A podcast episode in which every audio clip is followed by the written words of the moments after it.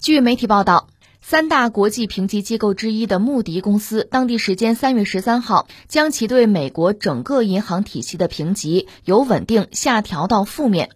穆迪表示，尽管监管机构努力支持该行业，但运营环境正在迅速恶化。穆迪的一份报告写道。我们已将对美国银行系统的展望从稳定调整为负面，以反映硅谷银行、银门银行、签名银行发生的存款挤兑，以及硅谷银行、签名银行的倒闭情况。呃，这个消息又是这两天我们一直在关注的，就美国银行倒闭的问题。叫倒闭潮，可能有点为时尚早。现在是两家，据说第三家有些问题，但是毕竟还没有倒啊，没有破产。如果最后通过一系列努力吧，我们一再讲火燎眉毛先顾眼前吧，只是这两家银行破产倒闭，那美国整个银行业还不至于发生更大的麻烦，就多米诺骨牌没有倒下更多。那我们似乎还得庆幸啊，没有发生更大的麻烦哈。呃，这个事情我们一样一样说。一个先说全球主要的评级机构是四家，现在呢，穆迪站出来说，来我给评个级吧，就是美国银行业那得往下调啊，是吧？这个不稳定，不平稳了，靠不住了，他往下调了这个信用评级。这个总的来说，我觉得是对的。如果一定要让我说两句好听的，这也算是负责任的做法，因为美国确实不是一般的国家，全球最大的一个经济体。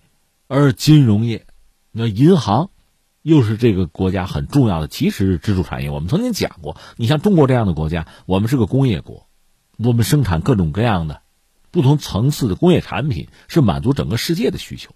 我们的产品，我们讲嘛，工业制品多。那美国现在它空心化了，它也认真的想让自己的制造业再回流啊啊，重新振兴，想过，也做了。这个我们承认，人家也努力了啊。这不是掐尖儿吗？把最尖端的芯片的这个制造这个流程要搬到美国去。但不管怎么说，美国现在主要的产品就是美元，就是美债，这是实话。所以，比如中国如果制造业出了问题，你想那是多大的问题啊，对吧？整个世界会很惊悚。同样道理，美国主要是生产美元美债的，你这儿出了问题，你说大家怎么想你？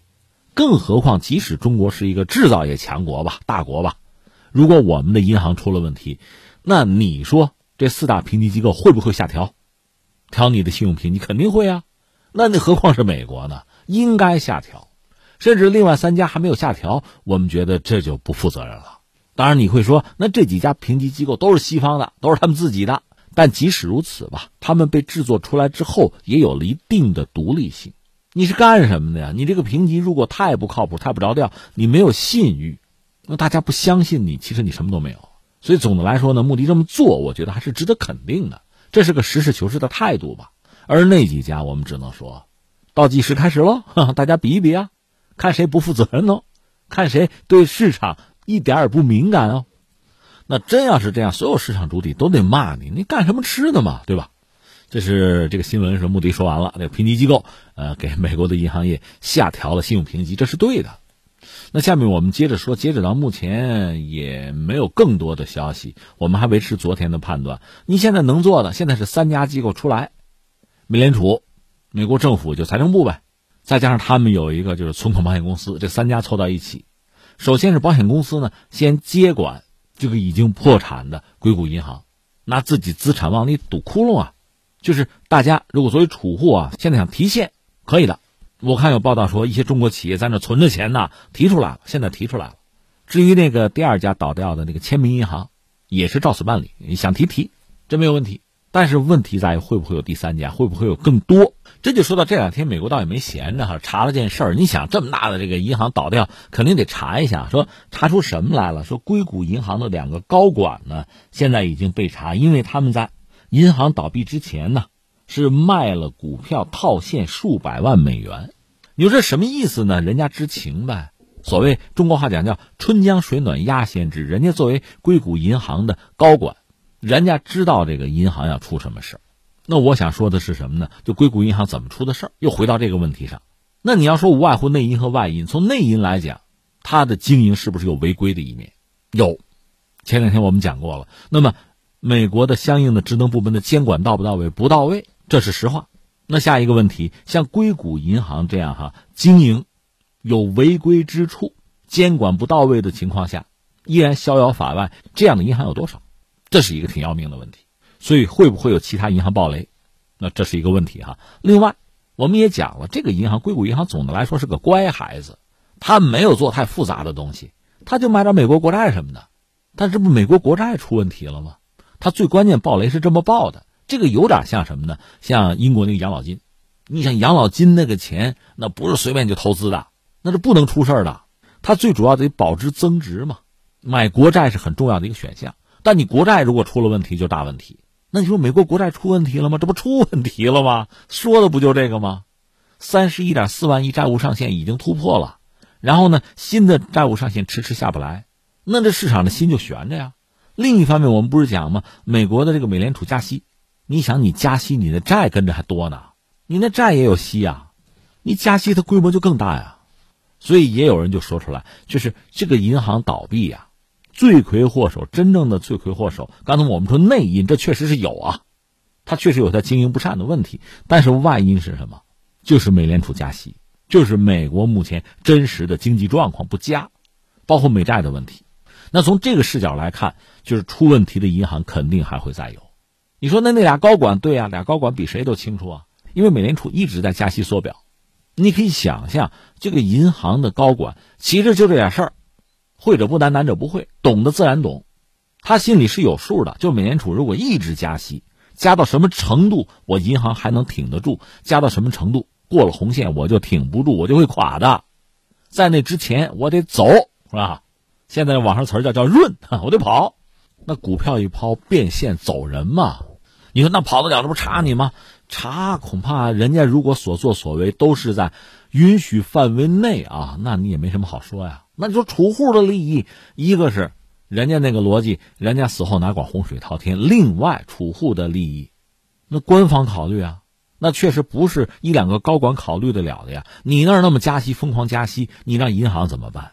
或者我们这么讲，你那加息，一直在释放加息强硬的信号，那就向银行传递这个消息了。那你准备垮吧，对吧？我们不在乎储户的利益了，那你传递的等于是这个东西啊。那现在真到了这一天，当然现在是两家银行崩了啊。那么我们刚才讲，包括美联储在内，包括财政部，包括那个保险公司凑在一起商量说怎么办。政府财政部就耶伦已经说了，那纳税人的钱不能动啊，不能拿纳税人的钱去救银行。又要救储户，可以不救银行，那要救储户怎么办？那是保险公司，就存款保险公司，你先把钱掏出来，能有多少你垫多少。但它的规模肯定是有限的。现在这两家银行能对付住就不错，如果再有第三家，你肯定是挡不住的，这窟窿堵不住，那怎么办？美联储上，美联储能干的就是印钞，这是他能干的，别的他干不了啊。你说增加美国的进出口，那不是他说了算的，对吧？那大家看得很明白。那这就是昨天我们讲的，其实看得很明白。如果再这样闹下去，就是银行业再出问题的话，美联储就得出手。出手，那就是一个要印钞，大家对印钞很熟悉，什么量化宽松嘛。那你还搞什么加息缩表啊？那你这一年的政策就完全作废，宣告失败。那美国会面临更严重的通胀，就两害相权取其轻。原来，就是一年以来，美联储选择的是什么呢？就是把经济往下打压一下，股市出清泡沫是吧？往下栽一栽，掉一掉，然后我们能够把通胀压下来，开启新的经济周期。这原来是这样想的，所以我们就说呢，股市出问题，经济开始出现下行甚至萧条，在允许范围内、可接受范围内，这都算是正常的。如果真的出现这个局面呢，那我们得说美联储这个加息的政策算是成功了。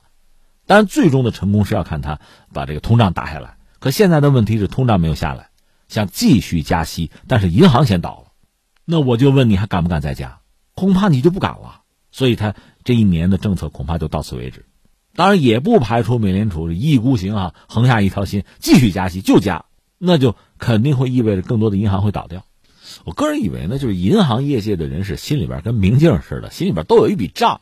对吧？因为我们每个人对每个人的身体是比较了解的。我身体状况不太好，如果现在呢这个气候变化不剧烈，就这样我还能还能扛着啊。如果忽然气候剧烈的变化，极冷啊，那我要不我就去南方，我暖和暖和去。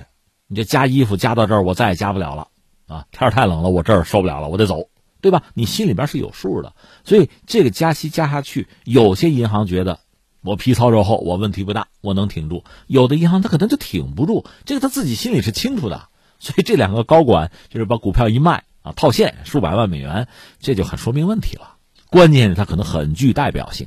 所以现在确实有一个很重要的点需要观察，就是美联储打算怎么办？因为事儿摆在这儿，其实大家都很清楚。你要说这个责任追究责任打屁股哈，你看这个企业就是银行本身，它经营管理有问题，这恐怕难辞其咎。另外呢，这又涉及到美国相应的银行的监管机构是不是有作为了，是不是负责任了，这也是一个问题啊。再一个就是美联储的这加息，那你说谁负主要责任呢？那看你立场是什么，你站在哪去看。刚才我们讲这几个因素百分比，你自行去判断。但对美联储来讲，你还要不要继续鹰派啊？继续加息，这个问题就摆在这儿。我们可以断言的是，你继续加，那边继续倒，肯定是这么一个状况。而最后解决问题还得你自己来印钞，这成了一个完美的闭环，反正自己扛吧。当然，关键问题在于你再这么折腾下去，美国经济受不了，全球经济也受不了，都会受拖累的。中国经济也不可能置身事外的，早做准备。甚至减持美元是不是会成为大家一个新的考量啊？呃，就是增持黄金，比如说，或者说在数字货币上想想办法，这是我们说清楚。那现在我们看美国国内，大家确实开始就甩锅呗，互相推诿责任嘛，都说责任不是自己的，但是其实谁也跑不了。这不，我看到一个说法很感慨，就是二零零八年那次危机的时候，美国两党尚能合作，现在不合作了，就是三十一点四万亿这个债务上限，这不已经超过了吗？耶伦能够想尽办法，就是他就拆东墙补西墙吧，能对付到六七月份，保证一切就是运行正常哈。但是如果再达不成协议，就两党在最高债务上限这个问题上，你得往上再加呀。三十一点四不行了，三十五点四行不行？就你加多少，这个空间，你说多加多加，那你债就多呗。那大家对美元对美债就更加的持怀疑态度吗？没有人知道那个点在哪，到那个点，咔嚓一下子崩了，归零了，没人知道。但是随时有可能发生，而且两党在这个时候并没有真的同舟共济。其实你想，美国人、美国这些，你说政客也好，财阀也好，他是在一条船上，实际上在一条船上，但是现在还在内斗。最幽默的，你就看拜登和特朗普吧。拜登说：“的没事没问题。”那给我讲话五分钟走了，表示放心，没问题。是啊，他不敢说有问题，有问题就是他的问题嘛。那么特朗普正好相反，话说的就非常狠，说咱这把啊，我告诉你，比二九年到三三年那个经济危机还要厉害。那你也知道他为什么这么讲，这是拜登的责任呢？谁让你们选他当总统呢？选我不就没事了吗？之前他就放过话，什么俄乌战争，你要选我上台，一天之内给你搞定，就不打了。你说特朗普上台就真有办法能解决美国这个就债务问题，这个呃银行业的问题吗？你要说能也能。他不是说解决，是说推迟。你比如说中国的合作，让渡一部分利益，换取中国的背书，因为中国全球第二大经济体啊，也是美国一个主要的债主啊。他能点头说：“嗯，美元靠得住，大家接着用。”他要能放这个话，或者就是实际上我再买点美债，那这个难关可能就能度过。但是，但是谁可能白白为你做这个事情呢？那就看你让渡什么样的利益嘛。你还这么围堵中国，还这么闹，你让中国给你背书，疯了。就这两天有个消息很有意思，就是这个拜登，包括这个白宫又讲是吧，很希望和中国领导人通话。那中方的态度是想就拿出诚意来，那不能说通完话该怎么着还怎么着，说的话还不算数。中国老话叫什么？投桃报李，总想得，什么好处都得是自己的，还要给人家挖坑，遏制人家的发展，哪儿这么多便宜事儿啊？更况且哈，如果真的到某一天美元或者美债真的是无力支持了。那谁也救不了你。